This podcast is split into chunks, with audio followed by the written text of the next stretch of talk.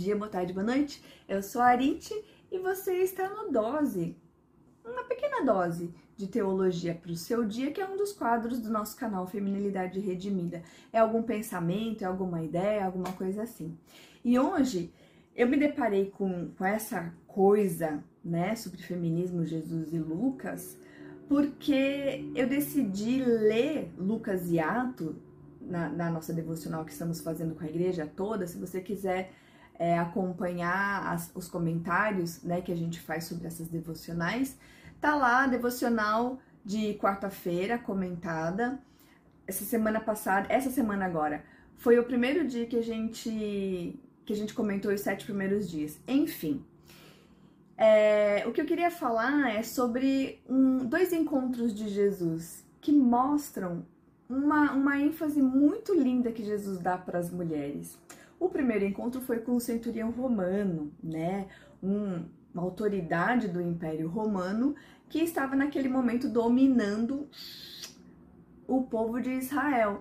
Então ele era, ele estava ali a serviço do, do império, a serviço do imperador. Então ele estava ali fazendo o que ninguém gosta, né? Alguém lá, um império oprimindo o povo. Mas ele era amigo dos judeus. E aí ele até inclusive construiu uma sinagoga. Então quer dizer, era uma pessoa com prestígio no império e uma pessoa com prestígio entre os judeus, porque eles se davam bem, essa pessoa. E aí, pum, tinha dinheiro, fama e, e, e, e, posses e poderes, e porque ele fez inclusive uma sinagoga, né? Não é assim qualquer pessoa que faz uma sinagoga tipo, né? Mas aí ele tem um servo que fica doente e ele vai falar, vai, vai lá mandar recado para Jesus pedindo que Jesus faça alguma coisa para esse servo que era tão importante para ele. E aí ele fala o seguinte: Olha, Jesus, nem vem na minha casa porque eu sei que você é uma pessoa muito importante. E fala só assim, que tipo, eu sei que vai. Se você falar, fica curado, eu sei que meu servo vai ficar curado, porque eu tenho os meus servos que eu mando, eles vão se eu mando eles irem, eles vão. Se eu mando que eles venham, eles venham. E eu sei, entendo o que é autoridade. E aí Jesus falou: Oh, parabéns. Aí o servo ficou escurado. Jesus nem foi ver ele, né?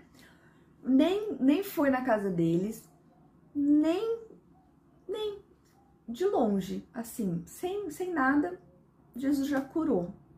Bacana? É uma cura. Mas ele, ele, ele segue o caminho e aí ele chega numa cidade, Naim. E aí tá saindo o enterro do único filho de uma viúva. Gente, olha o contraste. Olha o contraste de um centurião romano, um cara que manda em 100 homens, trabalha para o império. E aí uma viuvinha, não é aquela da oferta, é outra viúva. Pra você ver, né, como as viúvas têm aí um lugar. É, essa viúva tem um único filho e esse filho morre.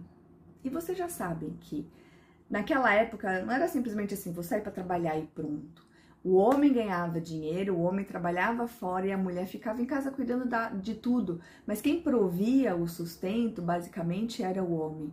E quando a mulher ficava viúva, o filho, o homem, tinha essa responsabilidade de cuidar da, da mãe viúva, né? Da mãe que ficou viúva.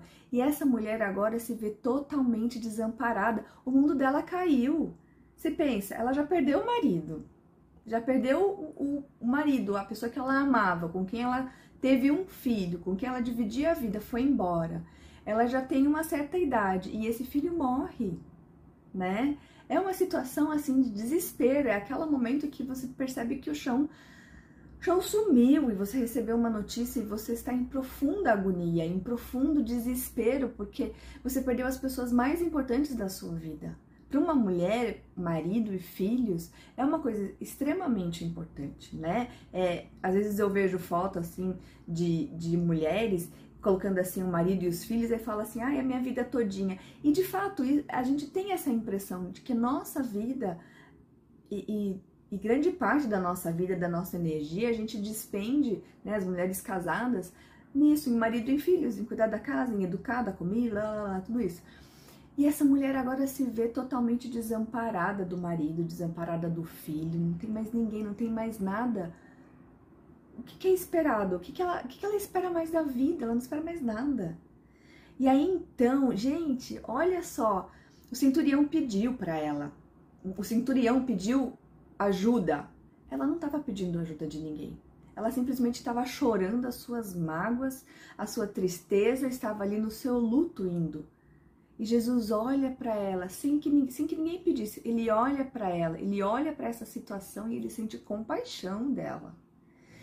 Ele, ele fica admirado com o centurião por causa da fé dele, mas ele vê a dor dessa viúva, dessa pessoa desamparada muitas vezes pela sociedade, essa pessoa talvez de idade e a gente vive numa sociedade, não sei como é exatamente aquela, eu acho que é mais ou menos a mesma coisa, em que existe um certo preconceito com pessoas de idade, a gente tem um, um, um glamour da juventude, que juventude era como, é como se resolvesse todos os problemas, e não é. Mas ela tá uma mulher de idade, viúva, agora órfã de filha, de filho, e Jesus tem compaixão. Olha só, Jesus parou, olhou para ela, olhou para a situação, se comoveu, sentiu a dor, porque compaixão é sentir a paixão, sentir a dor, sentir a coisa junto com essa pessoa. Então houve aquela ligação, né, de Jesus com essa mulher. E aí ele para, ele se dirige a ela, ele vai para ela e fala assim: "Não chores". Não é esse não chores de ai, vai tudo ficar bem. É um não chore que é movido pela compaixão de Deus, de Jesus. Jesus fala para ela, não chore. Por quê? Por que, que ele fala isso? Porque ele, ele bate, ele para, ele toca no esquife. Gente, como que Jesus vai tocar num, num, num morto? Pensa, ele vai se tornar cerimonialmente impuro. Ele não podia fazer isso. As pessoas que carregam, que trabalham lá no morto para enterrar, eles ficam impuros e eles têm que tomar banho, toda aquela coisa.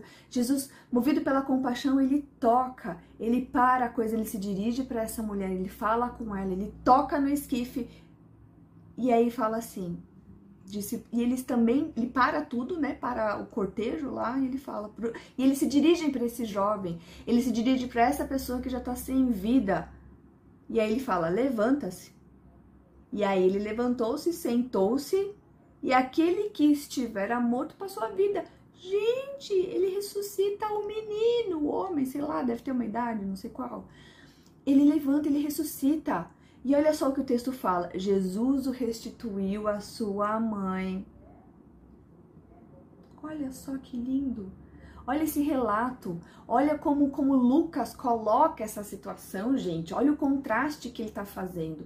Jesus não se importa com a posição social, com a importância, com o cargo, com o dinheiro, com a honra, com a influência desse, desse centurião, apesar dele pedir apesar dele realmente ter uma fé, comprovadamente, ó, que Jesus fala, tá? Tá chuchu essa fé. Agora, ele dá atenção para aquela mulher que não procurou a ajuda dele, que estava só chorando, que estava se lamentando. Uma pessoa esquecida pela sociedade. É esse Jesus, gente, é esse Jesus que cuida dessa, das mulheres desse jeito.